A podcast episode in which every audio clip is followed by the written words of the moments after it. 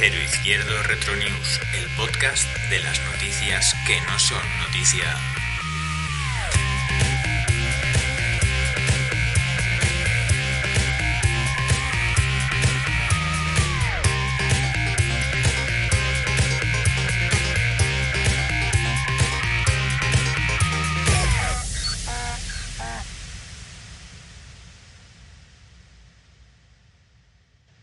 Buenos días, aquí estamos otra semana más en el podcast Cero Izquierdo Retro News, el podcast en el cual comentamos noticias que no son noticia. Estamos en el bar Robin con muchos amigos que han venido a vernos. Eh, y nada, eh, bueno, en este podcast, eh, como digo, comentamos noticias que ya no son noticia y siempre lo hacemos yo, que soy Pedro Barrera, y Eduardo Cuadrado y Roberto Méndez. Buenos días, chicos. Buenos días. Buenos días. ¿Cómo va la cosa? Va bien.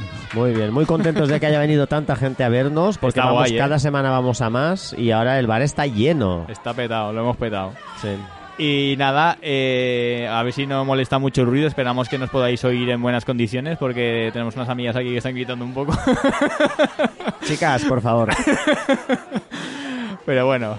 eh, y nada, eh, como digo, el programa siempre lo hacemos nosotros tres y con un invitado.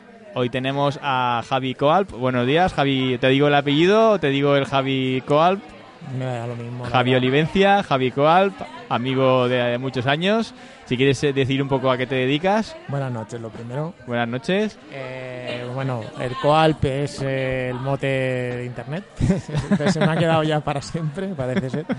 Pero bueno, yo me llamo Javi, eh, me dedico oficialmente a contable. ¿vale? O sea, hoy no vas a contar muchas cosas. No, no tengo mucho que contar, la verdad. Sí. Y bueno, mm, tengo 38 años, soltero, niño niño. Tú fuiste, aparte tengo que eh, decir, bueno, estás soltero, chicas, no sé si lo habéis oído, que tengo que decir que eh, tú arrancaste eh, cuando empezamos el programa de radio, hace mogollón de años ya, tú estuviste ahí, éramos Roberto, tú y yo al principio de todo, Sí, sí, y la verdad que te- luego te tuvimos que echar de menos muchos por- porque no venías mucho luego. Pues bueno, hay que decir que aparte de, de ser contable, a- a- aparte de siempre, eso siempre te lo voy a echar en cara.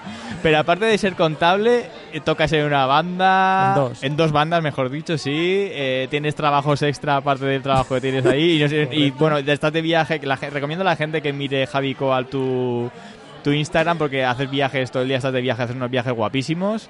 Y bueno, que no paras, tío. Ya, ya. No paras. No paro, no Pero bueno, ya has encontrado un momentito para nosotros que te lo agradezco un montón. No, vosotros. Y, y nada, acércate un poquillo más al micro. ¿Me oís? Sí, Ahora. sí, se te oye, pero que- Mejor Tú ahora. ponte bien al- ahí cerquita al micro porque como hay mucho ruido ambiental, que se te oiga bien. Que Vale. los pelos del bigote y la barba toquen el micro. Yo siempre digo como, si, como si fuera como si fuera un órgano sexual masculino, ¿sabes? Por ahí entra el sonido también. O sea, por donde entra el órgano sexual entra el sonido también. Entonces, Claro, ahí, claro. tú enfócate ahí hacia allí y todo, y todo fluirá. Eh, En tu boca, todo en tu fluirá. boca. Contacto. que Deja, haya contacto. es deja que el sonido salga de tu boca y entre el fluido. De- que- que- Deja ahí que todo que fluya como, como Dios manda. Bueno, Javi, eh, hoy estamos, eh, vamos a hablar de las noticias de una segunda semana de febrero. Eh, ¿qué, qué te has traído? A ver, yo estaba mirando a ver si había una, una noticia con chicha, como a mí me gusta. Pero la verdad es que esa semana no pasó mucha cosa más que el conflicto bélico entre. Básicamente entre Putin y. Bueno, Putin, Rusia y Ucrania, donde repercutió en, el- en los precios de la electricidad. Total, sí. Y esa, todo, esa semana ocupó prácticamente todo. Hasta las ensaimadas han subido de precio. ¿Vale? sí. Pero hubo otra que yo he destacado que era que se puso fin al pasaporte COVID Oh, esto sí que es un notición. en Mallorca, en, en Baleares, Sí, sí, sí. sí. en el cual nos pedían el certificado COVID para entrar en cualquier lado, en cualquier restaurante, en cualquier bar, en con gimnasios, etcétera, etcétera, etcétera. No duró mucho, pero, ¿eh? ¿O sí? Bueno, que no me bueno, es que, bien. es que yo, por ejemplo, a nivel personal, eh, recuerdo que casi nadie me pedía el certificado COVID. Ya. Eh, recuerdo que me lo pidieron en el cine En el cine. y poco más. Pues mira, yo, yo, yo recuerdo del certificado COVID estar de viaje en Barcelona y, y que eh, y estábamos, es que ya empezamos a levantar restricciones y tal, y en ese momento no había certificado COVID. Y recuerdo ir a un restaurante y decirnos, tenéis el... Porque allí en Barcelona hubo eh, la... Bueno, se puso esta, esta medida antes que aquí en Palma y tal, y, y nos dijo la chica del bar, ay, oye, justamente han dado de alta certificado COVID, ¿lo tenéis? Y yo, ostras, pues no. Digo, bueno, vale, pues nada, me voy, lo tengo en el hotel porque para viajar y tal ya decidimos llevarlo por si acaso. Y dije, bueno, mira, me voy al hotel, lo cojo y vuelvo. Vale, me fui al, al hotel que estaba, bueno, en el restaurante que estaba a una manzana del hotel que teníamos, volví y cuando volví la chica dijo, no, ahora ah, nos acaban de, de envasar un comunicado a los, a los bares de que no hace falta por ahora. Y yo, joder. Joder. O sea, y para que veamos la, la tontería y la estupidez también que, que- que- que hemos vivido un poco con todo esto del COVID. Hostia, O sea, yo creía que esta historia sería, me fui al hotel y encontré un tío en una discoteca, no sé, que acabé de after no, con de ellos. día, era de día iba, con mis, iba con mis hijos, Edu. Ya, pero que tu mujer y tus hijos te esperaban en el restaurante y que tú Sí, te encontraste un cierto. tío de after, acabaste hasta las tantas, no. No, no, no, no. Lo- Sí te puedo decir una anécdota de ese restaurante que me gustó mucho. Lo que pasa es que no me acuerdo del nombre del restaurante. Pero era un restaurante que cuando abrías el baño eh, e- era como dentro como psicodélico. Parecía que no... e, Era, habías una máquina como de Coca-Cola antigua y ahí estaba el baño. Y por dentro estaba lleno de lucecitas y de cosas raras. Tío, muy chulo, muy chulo. Eh, Yo recuerdo que, bueno, el tema de, sobre todo a la hora de viajar, ¿no? O sea, no sé si vosotros llegasteis a hacer un- algún viaje internacional No, en época va. de COVID. No. En mi caso sí, Ajá. y fue un poco aventura porque, claro, había mucha desinformación confusa. Y bueno, en mi caso personal, yo fui a Maldivas a finales de 2000 a 2021, ¿vale? Había restricciones para viajar. Eh, en mi caso solo pedían certificado ne- negativo, o sea, negativo de PCR. Pero lo que pasó es que cuando llegamos allí, eh, a la hora de salir del país es cuando estalló el Omicron. Justo cuando estaba allí Mm, eh, vale, pasó vale. el Omicron. Entonces, de repente volví a haber problemas para volver. eh, había un montón de O sea, no teníamos información de nada. En el aeropuerto pedíamos información, no nos decían nada. había una versión distinta por cada lado. Y bueno, una locura, porque nos decían que si, en mi caso, que yo estuve en Maldivas, ¿vale? Había diferentes islas. Y nos llegaron a decir que si habías hecho, si habías estado en una isla, para poder ir a la otra isla donde estaba el aeropuerto, ya te pedían una- un antígeno. Lo cual. Uy, perdón. Eh, lo se iba cual, cayendo el micro poco a poco y te lo, lo cual era una locura porque ibas a otro lado, eh, pedías información y te decían que no, que no hacía falta. Y claro, eh, si tú ibas a coger el billete y te decían que necesitabas un certifi- una PCR negativa y no tenías, te habías hecho PCR, pues había ahí un estupendo hombre que te decía yo te hago una express en dos horas por mucho dinero. Y, El negocio. y Aquí ahí también, estaba el negocio. Aquí, en- aquí también saltó que había un grupo en Telegram o algo así que te daba el, el- el certificado este COVID o el pasaporte COVID, como se llamara, eh, eh, sin haberte puesto las vacunas, en plan Strangis y tal. También hubo polémica sí, con sí. eso. No me sé si fue a nivel balear o a nivel español. No, español, español. A nivel español, Ah. sí, sí, sí, sí. En mi caso no hubo problema al final. Pero sí que tengo unos amigos que justo fueron después de nosotros. En vez de hacer escala en París, hacían escala en Londres y a ellos sí les exigieron un PCR negativo justo en la puerta de embarque. Y esto Y- era por, simplemente por el Brexit, porque no estaba ¿Y qué hicieron? ¿Lo pagaron? No le quedaban otra. ¿Tuvieron que ir a, un- a una clínica a hacerse un PCR? No, no, ahí había un Ah, estupendo hombre con un ah, cartel que te lo estupendo. hacía en dos horas por mucho dinero. Y- En el duty free. Al lado del duty free, o sea, tú compras la Giorgio Armani y Ponía ahí te COVID- meten el palito. COVID and co- eh, co- era- Duty and COVID free. Duty and COVID Lo cual te da claro que era absurdo y ridículo. Porque de hecho, a mí cuando fui, eh, ni siquiera me llegaron a. O sea, me pidieron un PDF que con un código que ni siquiera revisó nadie que ponía que era negativo.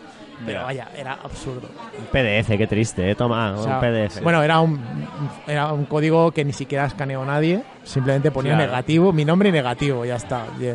Y, yo pagué por eso, ¿sabes? Ya, ya, ya. Ridículo, ridículo. vamos. Todo, todo esto del COVID, eh, a ver, yo entiendo que habiendo una pandemia eh, hay que tomar medidas para que no se expanda y tal, pero creo que el mundo entero adoptó como el sistema chino, que luego se ha demostrado que ahora mismo, al, menos en China, de tanto proteger a la población en contra del COVID, ahora que, que, que están peor que nunca porque no han pasado como la enfermedad, decirlo de alguna manera, y en todo el mundo se decidió, como China lo había hecho antes, pues encerrar a la, a la gente en su casa, tomar medidas extremas ¿creéis que realmente valía la pena en ese momento tomar esas medidas o que fue excesivo? Mm, yo creo, mi opinión personal, que en un inicio, por precaución, sí se puede hacer, pero hubo un momento que ya era insostenible.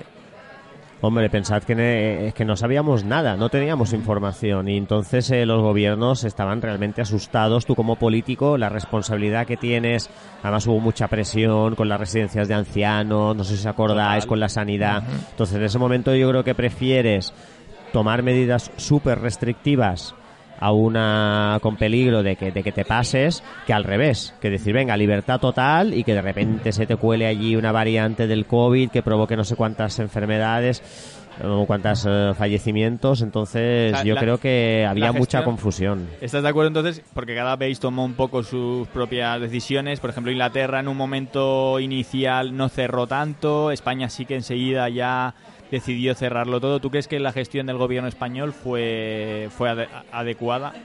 Sí, además era como todo muy rápido, o sea, iban reaccionando según los últimos datos, iban haciendo cambios y poco a poco pasamos de medidas súper restrictivas a cada vez menos, menos, menos, menos y fue como actuar de manera muy, muy, muy rápida. Yo creo que sí, porque además te sentías, tenías mucho miedo y me acuerdo que ibas durante el confinamiento, ibas a comprar a Carrefour y te estabas cagado de que se te acercara alguien, era como madre mía, o sea, había un miedo irracional.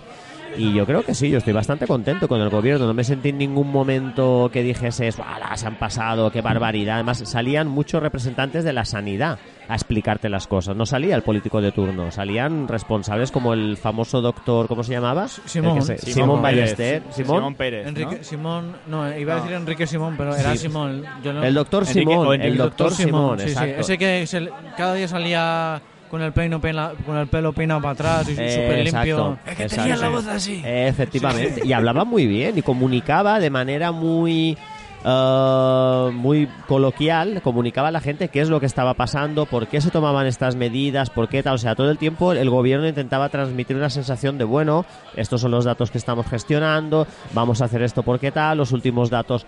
A mí me pareció muy bien cómo lo hicieron. A ver, pues yo estoy totalmente, en- totalmente en desacuerdo. Yo no sé cómo lo hubiera hecho, pero yo recuerdo ver a este señor que decía una cosa que parecía que vivía en otro puto mundo. ¿Cómo qué? Yo, yo tengo, no ¿En sé, otro no- mundo de qué? unos cuantos casos aislados, no os preocupéis, está todo controlado y esto era aquí... Vamos, Yo- eh, yo creo que peor en que, un- una, mata- una en un masacre. primer No, lo- momento- no lo recuerdo así yo. Sí, yo, yo sí principio- lo recuerdo así. al Yo, yo re- principio- recuerdo eh, ser testigo de una inutilidad total. Al principio de todo, de la Bueno. pandemia, se decía, no, son dos o tres casos, esto no va a llegar, tal, y luego vino lo que vino. Ahí, ahí fue para mí un, un primer paso en falso. Después yo creo que las medidas eh, de repente a lo mejor fueron excesivas y, y había un abastecimiento pésimo de mascarillas. O sea, te pedían unas cosas y, y la gente miraba cómo hacerse mascarillas en casa porque no había abastecimiento de mascarillas. Pues Luego- que nos pilló muy. en ya, pero luego, a luego también ¿eh? recuerdo que todos los países nos robaban las vacunas, que llegaban vacunas y los países se, las quitaban a España, las que en teoría se habían agenciado y tal. Mm. Mm, Yo también no tengo un gran recuerdo de la gestión del gobierno español en este tema, pero, sí. pero está bien Son que sensaciones distintas. está ¿eh? bien que, que- que, bueno que, que nadie, o sea, que, que si tú lo ves de una manera y lo veo de otra, Mm, quiere decir que a lo mejor no lo hicieron ni tan mal ni tan bien. mm. Pero, pero sí, yo no sé, en general, y aparte España es como un país sub- subsidiario, incapaz de tomar decisiones propias y todo lo que le vengan de fuera, se, o sea, lo hace tal cual. O sea, yo muchas veces no sé muy bien y para qué tenemos... O sea, tenemos más funcionarios que prácticamente ningún otro país de Europa cuando las decisiones no las toma nadie aquí. O sea, que alguien Bueno, me- pero el funcionario no decide, el funcionario trabaja para un. Sí, sí, ya, ya, ya, ya. Pero, sí. pero vengo a decir, ¿para qué tener tantos funcionarios si luego en España, re- realmente yo creo que el funcionariado, eh, en muchos niveles, mu- muchos puestos de funcionarios tienen una aplicación de, de colegueo, de, de, de quedarse ahí en el puesto, pero una utilización eh, no es suficiente. O sea, yo creo que hay puestos de funcionariado en España, sobre todo altos cargos y tal, que no están justificados. Y me gustaría muchas veces que gente de esta que está ahí en su puesto que demostraran en qué están ocupando muchos de sus cargos. ¿Por qué tenemos más ministerios que ningún otro país? ¿Por qué tenemos tantos medios cargos? Cuando hay países de Europa que tienen muchos menos y al fin, cuando llega un problema gordo como el COVID, las decisiones realmente gordas, te ponen a un tío como era el Simón este para que dé la cara, que se comía toda la mierda, y las decisiones las están tomando desde Europa. Eh, Yo me refiero un poco a eso, ¿no? Pero bueno, que todos son puntos de vista también. ¿Tú qué opinas, Javi? Más o menos como tú, ¿eh? Sí. Yo pienso que al Le, final... le- le da la vuelta a la tortilla. No, pero que al final eh, las directrices no venían de No, aquí. no, todo- to- aquí, aquí se hace siempre lo que se dice lo que fuera. se decía fuera. Siempre. De Pero hecho, todo lo que hace dime, el que, gobierno dime qué gobierno lo hizo bien. No, ninguno, también te diré, también te diré. Pero O sea- ¿para, qué, ¿para qué necesitamos tantos responsables para que co- conduzcan a la sociedad española si luego al final aquí nadie toma decisiones? Eres un anarquista, tío. O sea, sin gobierno. Tú vivirías sin gobierno, no, sin para ley. Nada, para nada, no, no, no, no, no transgiverses lo que digo porque... Verás cuando nada. hablemos de la monarquía. Bueno, Silencios. ahí ya- Silencio. siguiente, siguiente. Bueno, venga, sí, vamos a, a- a pasar un tupido velo. Eh, no, no, quien sigan, que sigan con las noticias, por favor. Pues nada, si quieres, eh, ¿tienes Edu ya preparada la tuya? Sí, ¿Cómo, sí, sí, cómo sí, vamos sí. de tiempo, por cierto, Edu? Que me he olvidado del tiempo. Vamos bien, totalmente. vamos bien, Vale, vamos perfecto. bien, vamos eh, bastante bien. Quizá tengamos que cortar la sección de Roberto, pero bueno. Bueno, eso no pasa nada. Si acaso cortar lo tuyo, que, que ya has hablado bastante. O sea, Hombre, perdona, pero yo tengo una sección preparada de hace un mes. ya- yo también de hace. Sí, sí, los dos seis, vamos. Ya- yo yo ya va- os digo, eh, eh, 30 de no, aquí a a un mes grabamos y ya lo tenéis ahí todo preparado. A ver, yo lo tengo aquí en el móvil de capturas de hace dos días. o sea, Bien, bien, bien. Bueno, es, es mucho tiempo, por ser tú. Sí. Muy bien. Vas mejorando, Robert, dale. Bueno, pero mi, no me hace falta. O sea, mi noticia es eh, relacionada con el tema sanitario. Vale, perfecto. Yo os he dicho que consulté un calendario científico cada año en el colegio. Nos mandan un calendario científico con efemérides, con celebraciones de todos los días de, del año. Ajá. y concretamente del 9 de febrero me llamó la atención un- el nacimiento de la doctora Aleta Henrietta Jacobs, que ya sabéis que siempre, tanto en el mundo de la ciencia como en el mundo de la política, bueno, en la meritocracia en general no se habla mucho de las mujeres. Para nada. Pero esta mujer, nacida en el año 1854, fue pionera en planificación familiar. Es decir, eh, concretamente en el año 1881 realizó, realizó un primer estudio sistémico sobre la anticoncepción, porque, bueno, tengo que decir que esta mujer era holandesa. Fue eh, la primera mujer en tener una formación académica en su país y además la primera mujer médico en Holanda. Ella, cuando una vez que empezó a desarrollar su, su carrera de medicina, se dio cuenta de que las mujeres, en ese, imaginaos, estoy hablando de 1800, se quedaban, las mujeres sobre todo las que eran amas de casa, se quedaban embarazadas una y otra vez, una y otra vez, una y otra vez, y entonces presentaban una fatiga crónica total, su cuerpo estaba súper resentido de tantos embarazos continuos, uno tras otro, incluso muchas de ellas eh, en determinados embarazos pues fallecían o tenían graves problemas de, en los partos, y empezó a decir pues que tenía, se, se tenía que buscar una solución, no podía ser que las mujeres se utilizasen como una como un ganado en el que constantemente tienen que procrear, procrear, porque eso pasaba factura y las deterioraba muchísimo a nivel de salud. Entonces fue la primera que propuso, claro, pensá que en esa época los que eran médicos eran solo hombres. Entonces, Sí, a los hombres que eran médicos ese tema no les preocupaba porque ni ellos ni sus compatriotas sufrían de eso. Pero ella sí, ya se puso en el papel de esas mujeres que constantemente estaban siendo utilizadas como máquinas de procrear y dijo que empezó un estudio sobre un, un estudio de análisis de toda de, de- de- de planificación familiar y todo y empezó bueno pues eh, empezó a crear que de hecho creó ella la, pri- la primera clínica de control de natalidad del mundo porque se dio cuenta que, que- el cuerpo de la mujer lo pasaba fatal. Entonces esta mujer, pues bueno, pues es pionera en, en- en- en todos estos datos que os estoy diciendo. Eh, fue, por una parte, la primera mujer en asistir a la universidad en Holanda, en Países Bajos. La primera en estudiar medicina y la primera médico del país.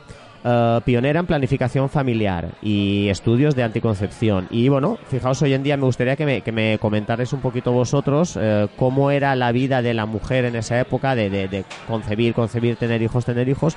Y hoy en día, además, cómo ha cambiado también nuestra vida sexual. El hecho de que el sexo se haya separado de la natalidad, ahora puedes tener relaciones sexuales sin que sean para concebir un hijo. Es decir, por fin nos hemos liberado. Bueno, antes habría petting también, ¿no?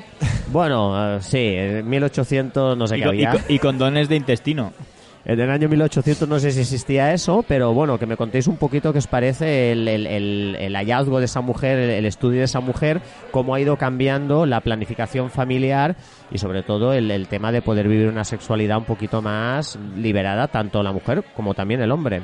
Yo creo que el feminismo va un poco a caballo también de las necesidades de la sociedad en cada momento. Cuando realmente el, el ser humano estaba en época de expansión y necesitábamos pues ser un número mayor porque había, había campo por, por cubrir, vengo a decir, eh, estábamos en crecimiento, por ejemplo, cuando se llegó al Nuevo Mundo, había mucho que descubrir por allí y, necesitabas poblar. Y, creo que a veces eh, eso ha ido acompañado, acompañando a la religión, eh, la, la manera de socializar, la manera de, de cómo estaban las familias organizadas, porque lo que se quería era, era eso, eh, pues poblar. Y en ese momento, lógicamente, las mujeres son las únicas que pueden parir porque ellas tienen ese don y ese privilegio y, bueno, ese poder, ¿no? Que los hombres no tenemos. Y un poco la sociedad las, en- las encajaba en ese papel. Cuando la sociedad ha ido avanzando, eh, las necesidades han sido otras, porque es cierto que en, Europa estamos teniendo un retroceso precisamente por los métodos anticonceptivos y las libertades personales y demás de, de las mujeres y de los hombres. Y ya no hay tanta natalidad, pero sigue habiendo tanta población a nivel mundial en otros países que no hay problema, porque es lo que decimos, cubrimos las poblaciones locales con inmigración. Y a día de hoy eh, no pasa nada si la mujer no tiene ese rol, lógicamente. Y de hecho, mm, estoy contento de que no tengan que tenerlo, porque lo que dices tú, o sea, una mujer es, es igual que un hombre, no tiene por qué tener un papel meramente eh, procreador, ¿no? Ese es un papel muy importante que tienen en, en- en la humanidad, pero no es el único, porque de hecho, eh, ten- grandes mentes que hay en la actualidad. Es como el- el- eh, hablando de música, nosotros que nos gusta la música. Cuando no- yo empecé a, a- O sea, cuando nosotros tocábamos hace 20, 25 años, no había bandas de chicas prácticamente. No Mm. había mujeres. Parecía. Y, y- y tú pensabas, es que a lo mejor son menos creativas o no tienen tanto talento musical. A día de hoy vemos que eso era un error, pero total, porque lo podemos ver. Hay, hay un montón de movimiento de bandas de- con, con- con- que están hechas íntegramente por mujeres o mujeres que tocan en bandas. Rosalía, antes eh, hablamos en el primer programa de Rosalía y, y- y ahí ha quedado totalmente constatado que las mujeres a nivel intelectual y creativo son iguales y en algunos aspectos superiores hay que decir que en otros, porque que yo también lo veo físicamente, son inferiores en los deportes, ahí queda, ¿no? O sea, somos diferentes hombres y mujeres en algunos aspectos, pero intelectualmente somos iguales y es una pena que solo tuvieran que, que estar ahí para, para procrear. Pero bueno, que yo creo que en, en general lo que es la sociedad y las religiones muchas veces van a caballo de lo que la sociedad requiere en cada momento. Roberto, Javi, ¿queréis decir algo? Sí, yo, yo, yo quería decir que a día de hoy sigue habiendo sociedades que tienen Sí. una tradición de ser, que Es piensan verdad, así, de es hecho. verdad que hay sociedades que han quedado ancladas en unas eh, tradiciones históricas y que a lo mejor a día de hoy no han- tendrían que... Bueno, y que incluso se le controla la natalidad, ¿no? Claro. Como en China y en la India, que son superpoblaciones, ¿no? Sí. Eh, bueno, o sea, creo que la evolución al final de la sociedad depende también un poco de, de la mentalidad de, la, de los gobiernos que hay en ese momento, ¿no? Porque al final eh, la sociedad sigue un poco el patrón de lo que va viendo en su sociedad. Y en Europa, por ejemplo, pues pienso también que está muy está muy vinculado también no solo al, al, al ocio también y a la libertad, en el sentido de que una, una persona ya, con, incluso yo me incluyo con treinta y pico años, pues no me, no me planteo tener hijos. Que habrá otra persona que Y sí, por pero- supuesto. pero es verdad que es- tengo esa libertad es de una decir, tendencia creciente. pues mira, yo prefiero invertir mi tiempo en ocio, en viajar, lo que sea. Tengo esa libertad de hacerlo. En otras sociedades probablemente no ni, ni, se, ni, se- ni lleguen, ni lleguen a plantearse que lo pueden hacer, porque culturalmente ya la han educado de que tienen que hacerlo. Y Sí, es también, verdad que lo que yo he explicado era mucho desde el punto de vista de la sociedad occidental. Hay Claro, otras sociedades claro, que, que por- están en otro, en por otro eso, momento. por eso me refería. Y luego, y luego también, pues un poco la- las circunstancias de la vida, ¿no? Porque creo que a nivel económico es complicado también, no, no es tan fácil. Entiendo que en otros, en otras sociedades también tienen problemas económicos y aún así los tienen, ¿no? O sea, o tienen una familia con, con muchos hijos y, y lo sacan adelante. Es que hay sociedades en, en las que los hijos no son un gasto como en la occidental. Es que hay sociedades en las que las hijo- los hijos son mano de obra y, y, bueno, siempre ha sido así, realmente. aquí en Europa era así antiguamente, pero hay países que aún están en eso, que... Mm. Bueno, a ver, que, la, Sí, sí. Que, que- que está bien, que poner a trabajar a los niños no, no está bien, pero hay países en los que se sigue pasando eso. De acuerdo. Bueno, y Roberto. Roberto, Eh, o sea, pues ayer vi una serie que está de puta No, a madre. ver, eh, eh, pues el otro día estaba viendo una serie que trataba Mira, esto. mira, hay una serie, la del cuento de la criada o algo así se llama, que habla de, de que a las mujeres por eh, la- el sistema social que hay implantado en esa serie, creo que, bueno, yo no la he visto, he visto un poco, pero va de eso, va de que a la mujer se la tiene para procrear. Sí, di Robert. No, yo decía que lo que lo que hemos de lo que estamos hablando ahora mismo es, es pre- precisamente la evolución la que te lo provoca. Muy bien. Bueno, otra cosa que hay que apuntar, nos hace falta una mujer en este podcast, ¿eh? Eh, sí. Pues vamos mal. Eh, eh, si alguna chica bien. si alguna chica de Palma de Mallorca está interesada en participar en un podcast, que nos escriba. En redes sociales, Cero Izquierdo. Robert, tenemos ¿tú ya has acabado con las noticias, Edu? Sí. Edu, tenemos- eh, Roberto, ¿tenemos noticias? Pues espera, te lo digo. ¿Cómo vamos, de, Hacedlo. cómo vamos de tiempo, Edu? Pues mira, te voy a decir una Uf, cosa. uf. Es muy rápido, es muy rápido. Yo eh, encontré una noticia un poco cultural sobre pintura, Ajá. ¿vale? Eh, exactamente la fecha no la sé, pero vamos, era del 2002. Cercano Vamos, a la, a rondando la febrero. a- rondando febrero, a las épocas que... Lo tienes a rajatabla. El concepto No, del programa lo a llevas ver. a rajatabla. A ver, perdona, perdona. Eh, ¿Tu noticia era de febrero de 1884? o- Sí. Pues la mía también. no, pero, ¿vale? pero tiene que ser una segunda semana de febrero en este Pues programa. La tuya lo era, ¿no? Sí. Pues la mía también lo es, ¿vale? Pues, pues ya está. Sí, me has convencido. ¿Eh? Vale, que pues se encontró eh, un Acabas cuadro. de dejar sordo a a 10 personas, a lo menos. ¿no? Lo siento, no tengo- Que se encontró un cuadro en una granja de un pintor llamado Van Dyck. Y eh, es que me ha llamado mucho la atención que se encontrara en la granja porque eh, se compró por un coleccionista por 600 dólares, que es, pasta, pero tampoco es un pastón. Y eh, ahora, bueno, en, en el 2002 salió a la venta y el precio estimado de venta sería alrededor de entre 2 y 3 millones de dólares. Es un buen O sea, negocio. Sí. O sea, un tío en, un, en su granja tenía un cuadro y que de Van resulta Van que... Dyck es conocido, sí. Sí. Holandés, creo, pintor holandés. Pues ahora te lo digo si esto pasa, porque esto no Y pasa. jugó en el Barça, creo, Van Dyck. No, pues, pues había un Y suena, jugador. y suena en Había inglés, suena bien. Sí, mira, era Van un Dyck. Anton, Anton Van Dyck, que fue Sí. un pintor y grabador flamenco, especialmente de- dedicado a la elaboración de retratos. Dado que alcanzó una gran fama internacional, su nombre se adaptó a diferentes idiomas. En inglés, Anthony, Ah, claro, lo- o en español, Antonio o Anton. ¿Y el, el- el apellido en inglés cómo se lo decían? Van Dyck. Pero es que Dick en inglés. Bueno, es- Dick en inglés sí, es, es el miembro masculino, Puedes pero polla, con no I latina. con, con I latina. Su apellido era con Y, entonces no había Bien. la, la posibilidad Ya, de confundir. ya, ya, ya. ¿vale? Bueno, pero suena, suena. Mente sucia, Pedro. Sí, Ya está. cierto. Sí, Pido pi- disculpas. pi- Piensas mal, piensas mal.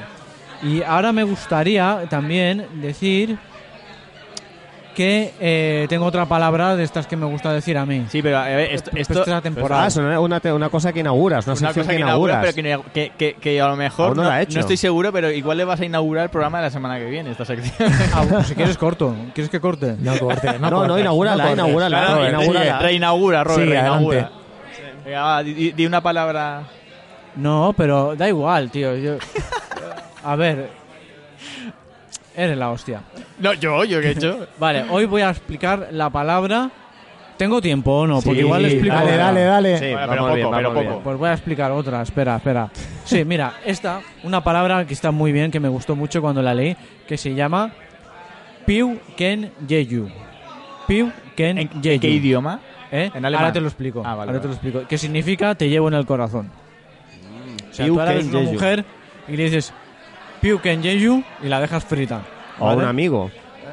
Bueno, eh, a los amigos sí, también. Yo, Joder, yo lo llevo en el tío, corazón a los También, amigos. pero no, yo cuando pienso en corazón pienso en otra pa- Pues tú, tú no estás pensando en el corazón. ¿Dónde hazme llevas, Roberto? ¿Dónde, no- ¿Dónde llevas a los amigos, Roberto? En la Claro, porque pantorrilla. el, para, el- para Bueno, el corazón que- a Roberto va más abajo del pecho. Y A esto viene de, del idioma mapuche, Mm, mapuche, bonito. que es un idioma eh, indígena de... eh, iba a decir alienígena, pero se me ha colado. a ver, los fallos los digo. Indígena, de, de una tribu indígena de Chile. Y hablan este idioma, el, el- el mapuche. Pues muy bonito. O sea que os estoy enseñando cultura. Pues podías haber dicho, os quería dedicar esta palabra a vosotros, pero... Porque ¿cómo? lo llevo en el corazón. Claro Eso que es sí. bonito. Eso nos hubiera gustado más, Sí, Robert. os hubiera gustado, pero a ver. pero, Pero, da igual, da igual. Bueno, Mira, muy pues bien. para, a vosotros os, os- os dedico la palabra redamancia. buah, esa suena a mierda, o sea, a rancio. Redamancia, que significa el acto de amar a quien te ama, un amor devuelto con su totalidad. ¿En qué idioma? En inglés. Redamancia es en Bueno, está inglés. traducido. Redamancy. Está traducida. Redamancy. Redamancy. Bueno, bien, bien. Muy Esta era bien. para vosotros. Muy bien, muy- me bien, gusta tu Robert. nueva sección, Roberto. La semana que viene la volverás a hacer. La volverás a presentar la semana que Claro, viene. la volveré a presentar. La, la voy a presentar cada semana. Vale. Cada semana, para que os quede claro. Y la voy a Estaría guay en alemán, algo en alemán para la semana que viene. Buscaré palabras también, también. Mira, buscaré una en alemán. Vale. Venga. Venga, ¿Eh? perfecto. Venga, voy con mis noticias. Yo como, como digo, normalmente siempre hago noticias desde el año 2000 y voy con una noticia del lunes 7 de febrero del año 2000. Esta noticia la recordaréis los que ya tenéis una edad, los que no, no la recordaréis, lógicamente. Muy bien. Gracias por Porque no aclararlo. habíais nacido. o erais muy pequeños para O si os la han contado, podéis recordar el día que os la Sí, contaron. mira, ahora como estos abuelitos que tenéis aquí al micro os la van a contar, la podréis recordar en el, El futuro. que nació en el 2000 tiene 22 años. Hostia, 23 tío, va a cumplir. no me si haga- nació en enero. no Son mayores, tiempo. ¿eh? Sí, sí. Bueno, la noticia es cientos de vecinos de El Ejido atacan a los inmigrantes y destrozan sus locales. Uy, recuerdo, sí. Me suena, hubo, me suena. hubo una movida, ahora voy a voy a ex- expandir la noticia. Especifica elegido donde se encuentra El Ejido está por Andalucía, ¿no? Por ahí. en Almería. Almería. en Almería. Pues eh, que queda muy bien, ¿eh? Pues a ver. Almería, ¿cuándo serás mía? Ah, mira, aquí me lo ponía además, elegido Almería. Bueno, eso me pasa por no leer tan rápido como podría. Eh, sí, eh, vamos un poquito mal del tiempo, pero vamos a alargar, ¿no? ver, Venga, sí. alargamos. Sí, no, no hace frío ni nada. Vamos. Está, está Eh, bien. bueno, a ver. Tercera semana de febrero, segunda. A ver, voy a leer un poquito la noticia. Cientos de personas, muchas de ellas armadas con barras de hierro y palos, encabezaron este fin de semana en El Ejido, Almería, lo más, la más grave reacción vandálica de acoso y hostigamiento registrada en España contra inmigrantes. La violencia racista desatada tras el asesinato el sábado de una mujer de 26 años y la posterior detención como supuesto autor del crimen de un joven perturbado de 20 años de origen magrebí se prolongó todo el día de ayer y no respetó siquiera el funeral por Encarnación López Valverde celebrado en la iglesia de Santa María de la Anguila, donde el subdelegado de gobierno Fernando Hermoso fue brutalmente golpeado. O sea, atacaron hasta al subdelegado de gobierno. Lo- la gente del pueblo. Sí, sí, sí, sí. O sea, la- los vecinos de elegido, bueno, eh, tenemos un cumpleaños en estos momentos. Eh, si quieres celebrar tu cumpleaños en cero izquierdo, eh, ya escríbenos al 664892462. Desde aquí, desde aquí celebrar a nuestro amigo que está celebrando hoy su cumpleaños O amigue, ina- inauguración de Civil, bueno, Bravo, reinauguración bravo, de bravo, Izquierdo bravo, por, bravo. por, eh, nuestro Por todo programa. lo alto lo Por estamos todo celebrando. lo alto celebrando y ya de paso pues nos hemos hecho un cumpleaños porque somos así. Eh, bueno, pues eso, eh, hubo mucha violencia, se atacaba a todos los inmigrantes por un hecho aislado que precisamente encima aquí indi- indica que el crimen lo cometió un joven perturbado, o sea, que, que- o sea, igual que tú vas por ahí y... ¿De está- Sí, joder, tú, que tú, Edu. tu joven perturbado igual que tú. igual que tú, Edu, puedes perturbarte. una pausa muy larga, tío. Un joven perturbado igual que tú. Coño, tío. Bueno, eh, pido disculpas si ha sonado así, no quería decir eso. Pero igual que yo, eh, me, eh, soy, me- de repente me perturbo por lo que sea, voy y mato a una mujer, de repente que todo el mundo vaya en contra de los de mi barrio, ¿no? Por, por decir de alguna manera. Yo creo que había tensiones, había habido Ostras, tensiones. se lió una muy gorda. sí. Todo, le- les destrozaron los negocios. Bueno, se lió una super, super bestia, en plan. eh, ¿cómo La se- jauría humana, como Sí, la purga, sí, sí, ¿no? sí, como sí, la peli de la purga. Sí, y ¿La has todo- visto, Roberto, la purga? Sí, la primera está muy bien, las otras me valen verga. Yo me imagino, me imagino, porque estas cosas no vienen de un día para el otro, que debía haber tensiones ya en el ejido con la inmigración, porque les quitarían el trabajo y cosas de esta, lo típico. sí, chorradas Quizás, estas. quizás algún partido político también hostigaba que la inmigración y tal. Y me imagino que esto fue la gota que como el vaso. Y bueno, se lió una muy gorda. Eh, ¿Os acordáis de esto, no? Porque vamos, Sí, sí, sí, sí. fue, sí. fue, una- fue muy gordo en España esto. Es muy... de- había de ahí debía haber mucho odio, muchas Sí, pero, esto es precisamente por eh, en- eh, no sé si lo hablamos en el programa de la semana que viene. O en el de la pasada porque bueno, no, no vamos a decir mentiras grabamos varios programas del tirón y, y se nos a veces se nos adelanta el programa que va a salir la siguiente semana y lo que sea pero bueno el La caso magia de la radio. la magia del podcast y tal. El caso es que, que desde luego que, que que hay partidos políticos o personas que usan un sentimiento generalista hacia un colectivo a su favor. Y esto pues es un, es un desastre porque luego mira lo que pasó en el ejido, que, que todo el mundo eh, ya estaba en contra de la inmigración en general. Cuando realmente Mm. el el 90% de los trabajos que hacen los inmigrantes son trabajos que no quiere la gente autóctona. En el ejido no sé si era el caso en ese momento. Pero bueno, no sé qué opináis. Ahí hay ¿Opináis una que- peli, hablando Roberto que siempre cita películas y me gusta mucho, una peli que se llama Agora, que se ve como se incitaban entre ellos judíos contra cristianos, cristianos contra fariseos y tal. Y era saco, o sea, se- había un tío que iba incitando, creando odio, lo que está haciendo Vox hoy en día en la sociedad española, creando odio, calentando, calentando, calentando, y lo consiguen. Y al final consiguen que un grupo de personas se armen de palos y piedras y, Y que vayan vayan a- linchar a alguien. Y mira, y hoy en día sigue pasando. Ahora- Ahora te, te refieres a la película de Rachel Bites, esta. Sí, de Alejandro Amenábar. Sí. Vale, pues yo ahora haber dicho eso que es muy el, el, el tema de la película es muy interesante y muy cultural y tal, para que veamos un- el reflejo de la, de la sociedad en la que estamos, en la que estoy, en la que en cual me incluyo. Haces bien. Solo solamente se habló Aunque es verdad que a veces parece que estás en otro plano. Pero... So- solamente, so- so- solamente se habló, se hablaba, porque hay una escena que sale, no sé si es de una fuente o de un, de un baño de estos y salían pelotas. No, es otra Rachel. peli, ya sé cuál dices, es Eh, otra peli. Es otra peli, no es Agora. No, no, no, no, en Agora no. Joder, Robert, me encantan tus aportes. Pero es que ha dicho Agora. Ah, sí, pero en Agora no sale desnuda, Rachel Sí. Weisz. No, no, en Agora Pues lo no. han cortado. No, ese no, ya sé cuál dices tú. Pues lo han cortado. ¿Qué- ¿Cuál es la otra? Pues era No me acuerdo, una de... No, una de... Que sí, hace poco vi un anuncio. No, Sí, no, sé cuál pero, es. pero es súper antigua. Porque lo sé porque me encanta Rachel Weisz, estoy muy enamorado de Rachel Weisz. Cuidado que tú estás casado, ¿eh? Que, Bueno, te, pero, que- eh, que te- te case yo. Te- te- tú me casaste. A- Ágora. Tú- a ti, a un perturbado como tú. Ágora, del 2009, dirigida por Alejandro Amenábar. En febrero, segunda semana de febrero. No, no. Y eh, la protagonista es Rachel Weisz. Pero no sale desnuda. Yo te digo que sí. Pues mira, Pues te nos lo voy a apostamos. buscar. te Venga, lo- Pa- búscamelo. para el programa ver, que viene no, para el es que otro... lo, lo que iba a decir es que salían pelotas de una, de una, de- pero salía de espaldas y lo que se promocionó era eh, la polémica que había causado que no se, sa- si- no se sabía si era ella o un doble. Con eso te vendían la película. Ay, pues igual ahí tienes El- razón, no me acuerdo de Claro que tengo razón, hombre.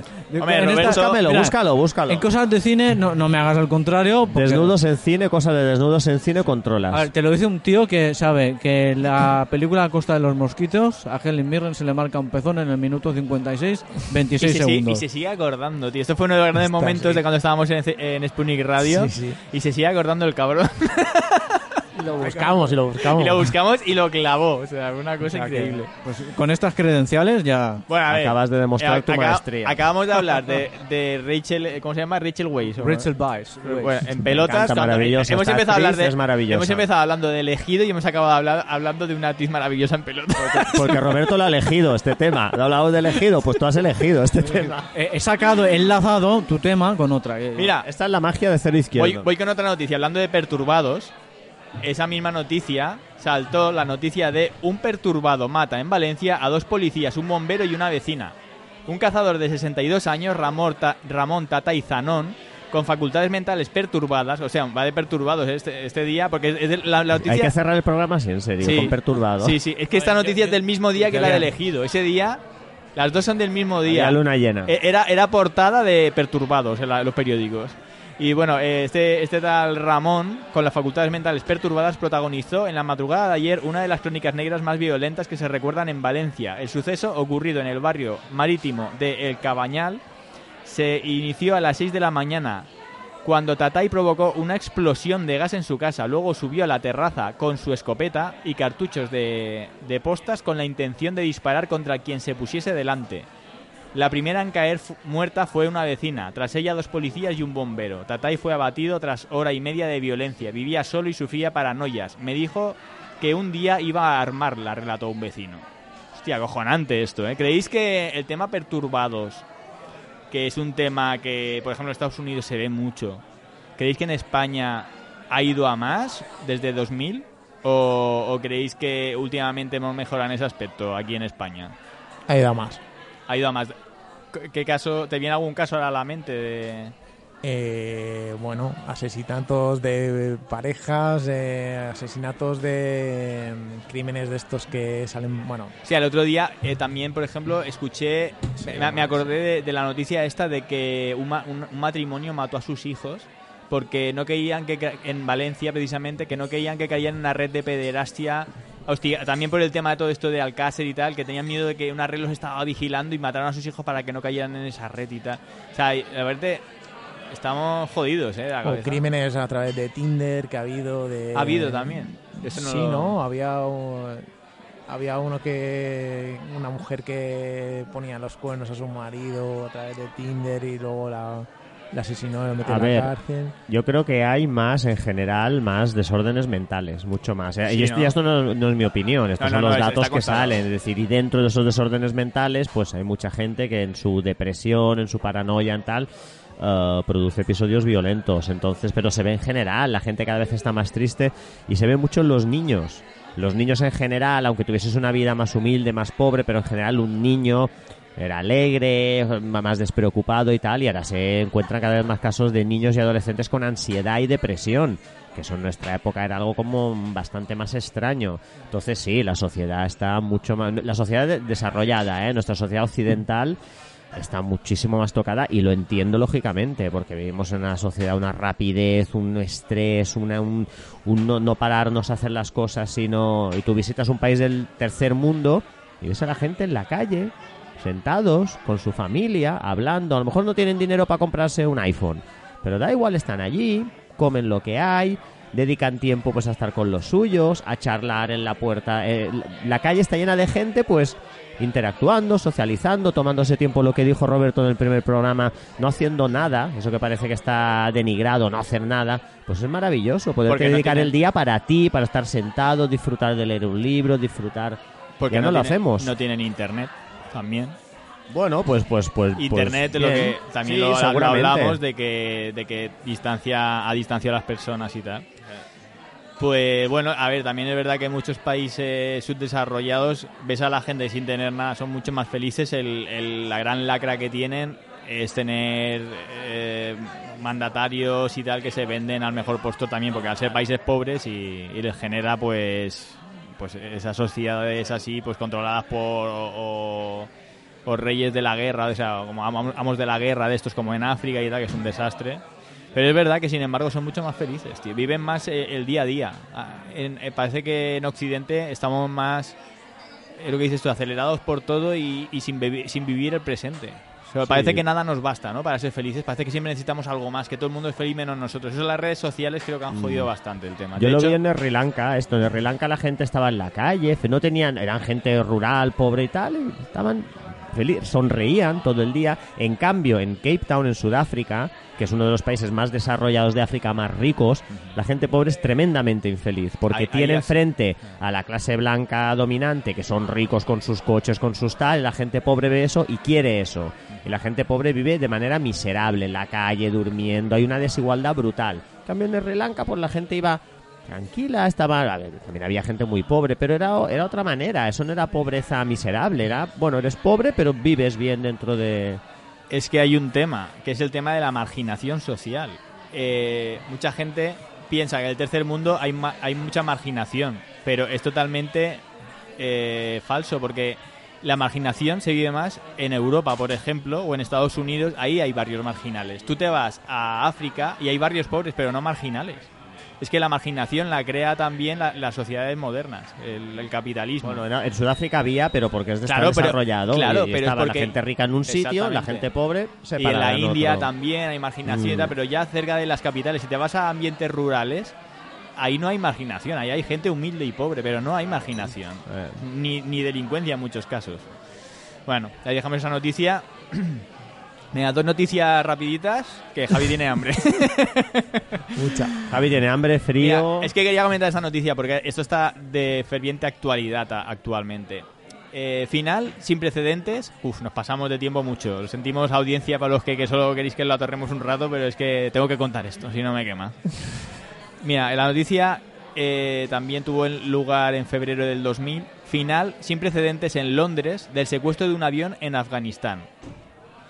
El Ministerio de Interior confirmó ayer que 60 de las 165 personas que viajaban en el avión secuestrado han pedido asilo político para ellas y para 14 de sus familiares, que no se sabe si son niños que viajaban en el avión o son familiares que continúan en Afganistán. Por el momento no se han dado detalles sobre el móvil, aunque cada vez parece más claro que los secuestradores, 21 ocupantes del avión, han sido detenidos como sospechosos de participar en el secuestro y rehenes pretendían huir del régimen talibán afgano y quedarse en el Reino Unido. De primeras, secuestraron un avión. Y, se- y- lo hicieron en Afganistán y lo hicieron aterrizar en el Reino Unido y todo el mundo pensaba pues que tenían alguna finalidad política y tal luego cu- cuando fueron pasando la- los días se dieron cuenta que lo que querían realmente era asilo político eso hoy día lo estamos viendo en España en Mallorca mismo eh, hubo un avión que ahora ya le llamaban aviones patera pero esto en 2000 ya se inventó, ¿eh? Ojo, que parece que ahora es muy novedoso, pero en 2000 esta gente ya, ya lo que intentó. Y lo estamos viendo actualmente en Mallorca, hace poco también ha pasado en otro aeropuerto, que gente que pues que dicen que hay una- un problema de salud urgente, tienen que aterrizar de urgencia en un aeropuerto y de ahí pues se, se escapan. Eh, ¿Qué opináis de esto? Eh, eh, Roberto, ¿opinas que eso es está bien, que deberíamos tener leyes más duras, que, que todo el mundo merece una oportunidad de mejorar su vida? A ver, yo te voy a decir una cosa y te voy a ser plenamente sincero. Selo. No te he prestado atención. Hostia puta, tío. O sea, Roberto, yo aquí Me- que me- parece, me- que, parece que sabe- estoy presentando las noticias. Me sabe súper mal, porque te aprecio, pero es que no, tengo... Bueno, esto, esto- esto- me, me ha- hambre, me ha tío. dejado claro una Que cosa. me quedo sin comer. Me ha dejado claro una cosa, que, que aquí ya, o sea, hay poco Eh. más que pelar, que la estoy torrando un poco. Si te la estoy torrando a ti, no, no, no, quiero- no, no, no, espera, pero yo por eso, pero pues yo soy un, un- puto noname de mierda, no, pero Edu puede dar una buena opinión. Edu, por favor. Yo he hablado mucho, ya, ya Sí, he estado pues hablando. queríamos saber tu opinión, Roberto, pero tu opinión es que no me la torréis más, que ya estoy cansado. Que llevo Tenemos ya aquí- hambre, tenemos frío, nos- Sí, no, eh, a ver, todo lo que sea delinquir, eh, las penas más duras. A tomar por culo. Bueno, pues nada, ya, ya no sé si tenéis alguna opinión al respecto o la, o la pasamos. Este final ha Bueno. sido maravilloso Sí. del programa. Venga, Roberto, voy a poner otra noticia para joder, para joder un poco, para joderte un poco. No, es que esta, esta también mola, tío. El duro trabajo de ser pastor. Bartomeu Paul empezó como aprendiz de pastor cuando tenía 10 años. Hoy tiene, esto era en el año 2000, hoy tiene 60 y sigue siendo pastor porque le gusta y es lo que mejor sabe hacer. Pero es consciente de que ya quedan pocos como él en el año 2000 y de que actualmente la mayoría de los ganaderos prefiere tener a las ovejas en cercados. De 20 años a esta parte la guarda ha cambiado mucho. Nos levantamos hora y media antes de que saliera el sol y volvíamos a casa a dormir. No teníamos coches ni máquinas. Bartomeu es pastor y propietario de un rebaño de unas 250 cabezas, entre ovejas y corderos. Vigilar el ganado es duro, pero gracias a la guarda se saca lo justo para vivir, pues no sale rentable alimentar a las ovejas con pienso. Si se tiene en cuenta que el kilo de cordero puede venderse a unas 300 pesetas en aquel año y que por cada animal se obtienen unas 1500. Y en esto se fundamenta el pastoreo. Se intenta que los animales pasten, lo que encuentren por el campo, aunque en invierno y en verano haya que ayudarlos con rastrojos. Eh, estas son las estaciones más difíciles, pues queda poco pasto y hay que moverse más, e incluso en verano hay que guardar de noche para evitar el excesivo calor y las moscas. Tomeu trabaja con los animales 8 o 9 horas diarias, saca el rebaño cuando amanece y lo encierra al atardecer, come en casa y después vuelve a la finca para seguir con la faena, porque también es necesario limpiar los corrales o segar la avena de los cercados antes de que llegue el calor. Hay que esquilar a los animales cuando no llega mayo o ejercer eh, de practicante vaculándolos contra la vasquilla, enfermedad mortal entre las ovejas o contra los parásitos intestinales. Llegando el caso, Tomeu ayuda a las ovejas parturientas e incluso se queda por la noche con algunas si hace falta, porque a veces el cordero está mal colocado y es incapaz de nacer por sí mismo.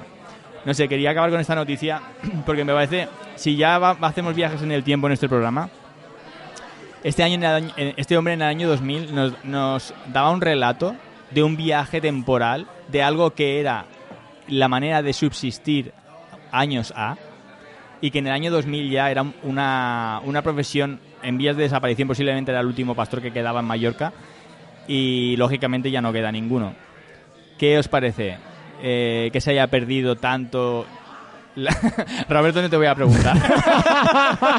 Porque ya estás ahí en plan, yo no, No, tengo, pues sí, yo, no, yo no. quiero irme a comer. Si, si- si tenía opción, pues me parece una pena que un trabajo tan tan eh, artesanal, tan, tan humano, tan tradicional se, se esté perdiendo. No, se ha perdido. Este- esta Se noticia que he leído era del año Se- 2000. se esté per- En Mallorca se ha perdido. Ya se ha perdido, En, estás- en- en la pues India, en África hay pastores, pero en, que- España- en que- Mallorca se ha Pues perdido. me parece muy mal que se haya perdido, porque eh, era un trabajo que, que, que era como culturalmente de aquí, digamos, ¿no? y es una lástima. A ver, la, la economía Yo- va yo cuando era pequeñito teníamos un campo y yo me acuerdo Hostia, hostia. que había, eh, un, pa- que había un pastor que iba con con sus ovejitas y tal y, y- y era un espectáculo eh, ver pasar por el camino de, de- de piedras la- las ovejas y A ver, los rebaños siguen, sigue habiendo rebaño rebaños. tal, En Mallorca hay rebaños, pero ya no hay pastores propiamente dicho. Lo que hacen es que en una zona cercada las, las dejan soltar y luego las van cambiando de campos para que vayan comiéndose lo que hay y tal, pero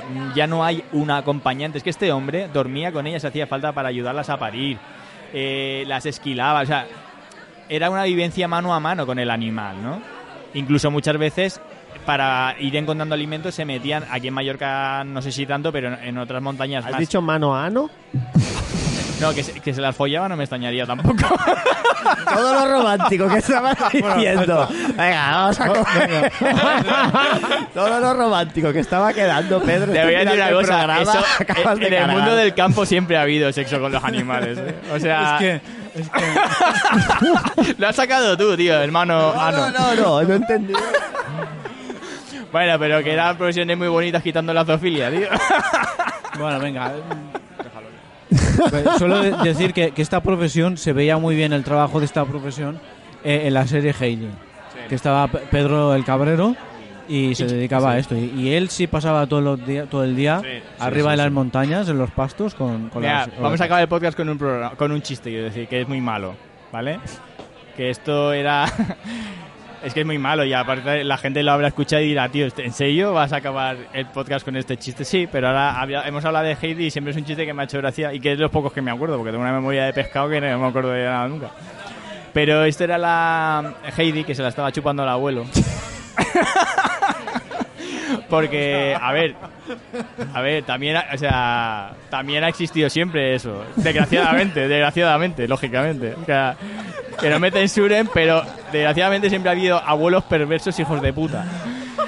Y, y se la estaba chupando al abuelo, que era un hijo de puta, por cierto. Y, y, y- y miró, y miró por la ventana. Y miró por la ventana y vio que venía su amiga Clara. Y le dijo, abuelo, abuelo, que viene Clara. Y le dijo el abuelo, tú sigue chupando, que vendrás pesa. Bueno, muchas gracias por habernos escuchado. muchas gracias por habernos Corta eso, escuchado. tío, corta eso, por No, favor, Esto se córtalo. queda, esto se queda. Nos podéis seguir Cero Izquierdo en redes sociales. Eh, perdón si ha sentado un poco más sonante, pero hay que reírse de todo. Un abrazo, gracias por escucharnos. Nos escuchamos la semana que viene. Dios. Hasta luego. Hasta luego.